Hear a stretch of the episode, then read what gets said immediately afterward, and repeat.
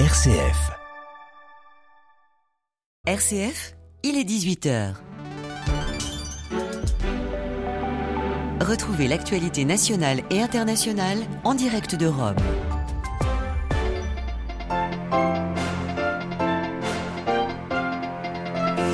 Le Burkina Faso demande officiellement le départ des troupes françaises. Paris attend des explications.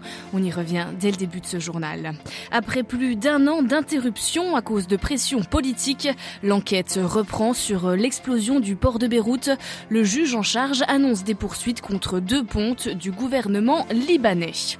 La Russie accuse l'Estonie de russophobie et renvoie l'ambassadeur estonien. Réciprocité immédiate de Tallinn, une première depuis le début de la guerre en Ukraine. Et enfin, nous reviendrons avec notre correspondante à Stockholm sur les négociations compliquées entre, la Suède et la Turquie sur une éventuelle adhésion de la Suède à l'OTAN.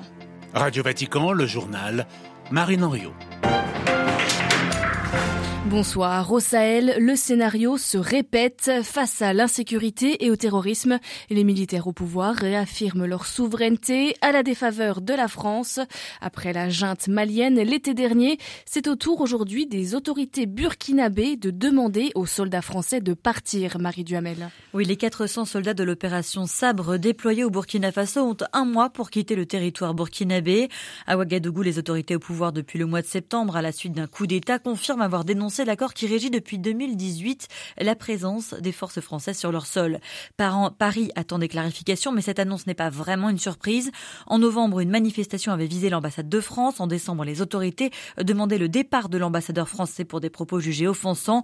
Les tensions entre Paris et Ouagadougou étaient telles que la France a envoyé un secrétaire d'État la semaine passée sur place pour réaffirmer qu'un avenir commun sans imposition de Paris était possible.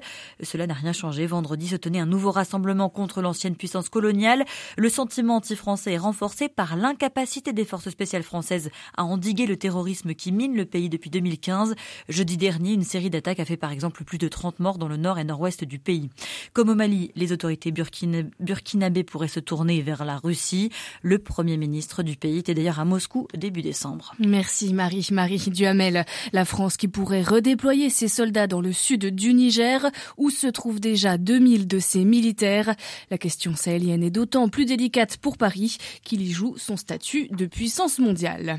En RDC, au moins 23 personnes tuées, des civils, lors d'une attaque la nuit dernière en territoire de Beni, au nord Kivu. Le massacre est attribué une nouvelle fois aux ADF, les forces démocratiques alliées, une milice originaire de l'Ouganda, présentée par l'organisation de l'État islamique comme sa branche en Afrique centrale. La réplique du Maroc après la résolution du Parlement européen en fin de semaine dernière, les eurodéputés ont enjoint les autorités marocaines à respecter la liberté d'expression et à mettre fin au harcèlement des journalistes au Maroc. Rabat répond ce lundi, dénonçant des accusations fallacieuses de Strasbourg et l'ingérence des Européens dans les affaires du Royaume. Direction maintenant le Liban après plus d'un an de suspension. L'enquête sur la double explosion du port de la capitale libanaise reprend. Le juge Tarek Bitar l'a annoncé à la mi-journée. À Beyrouth, les explications de Paul Ralifet. Bitar a voulu marquer son retour en frappant un grand coup.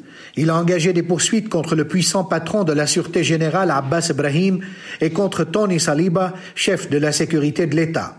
Le juge a également engagé des poursuites contre six autres suspects dans l'explosion dévastatrice du port de Beyrouth, qui a fait 220 morts, 6500 blessés et détruit une partie de la capitale libanaise.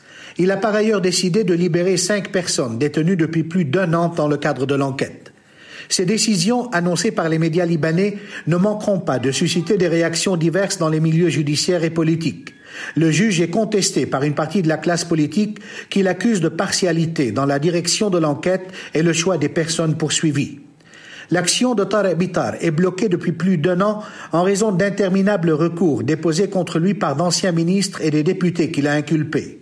Le magistrat a, semble-t-il, réussi à surmonter ces obstacles en se basant sur des études juridiques menées depuis un mois pour sortir de l'impasse dans laquelle de multiples recours judiciaires ont placé l'enquête, a-t-il dit à la presse. Paul Khalife, Beyrouth, RFI pour Radio Vatican. En Irak, le gouverneur de la Banque centrale limogé aujourd'hui par euh, le Premier ministre, une décision qui s'est faite à sa demande alors que le dinar irakien ne cesse de fluctuer face au dollar depuis plus de deux mois. La mise en conformité de l'Irak avec la réglementation internationale, notamment avec les transferts de fonds via le mécanisme SWIFT, pourrait être à l'origine de cette baisse du taux de change du dinar irakien. Gigantesque panne d'électricité aujourd'hui au Pakistan Pakistan, une grande partie du pays, dont les villes de Lahore et de Karachi, 10 et 15 millions d'habitants, sont privées d'électricité depuis plusieurs heures. La plupart des hôpitaux et des industries sont équipés de générateurs, mais pas les particuliers, alors que les températures sont glaciales, elles avoisinent les zéros. Les pannes d'électricité sont un problème récurrent au Pakistan, mais ces derniers mois, la situation s'est encore détériorée. Nouvelle aide européenne de 500 millions d'euros pour armer l'Ukraine depuis le début de la guerre en Ukraine, l'UE a mis sur la table plus de 3 milliards et demi d'euros. En revanche, lors de la réunion des ministres des Affaires étrangers européens à Bruxelles ce lundi, pas d'avancée sur la livraison des chars allemands Léopard. Varsovie se dit désormais prêt à les livrer sans l'accord de Berlin. Valse des ambassadeurs entre la Russie et l'Estonie. Moscou annonce le renvoi de l'ambassadeur estonien et vice-versa. Alors si les expulsions de diplomates depuis la Russie se multiplient depuis le début de la guerre en Ukraine, c'est une première pour un ambassadeur. À Moscou, Jean-Didier Revoin.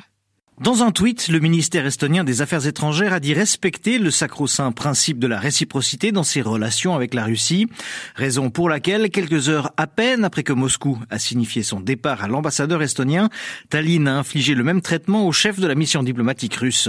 Les deux hommes ont chacun jusqu'au 7 février pour quitter le territoire de leur lieu de travail. Les relations entre les deux pays se traiteront ensuite au niveau des chargés d'affaires, a précisé Moscou. C'est la première fois depuis le début de l'opération en Ukraine qu'on assiste à l'expulsion d'un ambassadeur. Jusque-là, seuls les diplomates avaient été renvoyés. Moscou justifie ce geste fort en accusant Tallinn d'avoir mis en place une politique de destruction des relations entre les deux pays qui s'est traduite plus tôt ce mois-ci par l'expulsion de 21 diplomates russes. Un point de vue que les autorités estoniennes sont loin de partager. Elles justifient ces expulsions par la nécessité d'atteindre la parité dans les effectifs du personnel diplomatique des deux pays. Jean-Didier Revoin, Moscou pour Radio Vatican. Les tensions diplomatiques entre Ankara et Stockholm n'en finissent pas. Après des manifestations pro-kurdes et anti-Erdogan la semaine dernière, c'est le rassemblement d'un militant islamophobe notoire ce week-end qui a provoqué la colère de la Turquie et une vague d'indignation dans tout le monde musulman. La Suède, acculée, a condamné ces actes, mais invoque également le droit fondamental à la liberté d'expression, de quoi éloigner un peu plus la perspective d'un feu vert d'Ankara pour valider l'entrée de la Suède dans l'OTAN. Les explications de Carlotta Morteo. Brûler des Corans, c'est sa marque de fabrique et ça n'a pas manqué samedi devant l'ambassade de Turquie à Stockholm. Ramus Paludan, extrémiste de droite anti-immigration, a dénoncé par un autodafé du texte sacré des négociations qu'il considère comme des génuflexions de la Suède à la Turquie. Bien qu'il soit connu pour ses provocations islamophobes, son rassemblement a été autorisé par la police au nom de la liberté d'expression, principe protégé par la Constitution. Il faut un risque sérieux de trouble à l'ordre public pour interdire une manifestation en Suède. Rasmus Paludan a d'ailleurs obtenu gain de cause devant les tribunaux par le passé. De quoi mettre le gouvernement dans l'embarras. Le Premier ministre suédois Ulf Kristersson a déploré un acte profondément irrespectueux, je cite, exprimer sa sympathie aux croyants et indiquer que ce qui est légal n'est pas toujours approprié. Rien à faire. La Turquie a annulé la visite du ministre de la Défense suédoise prévue pour la semaine prochaine.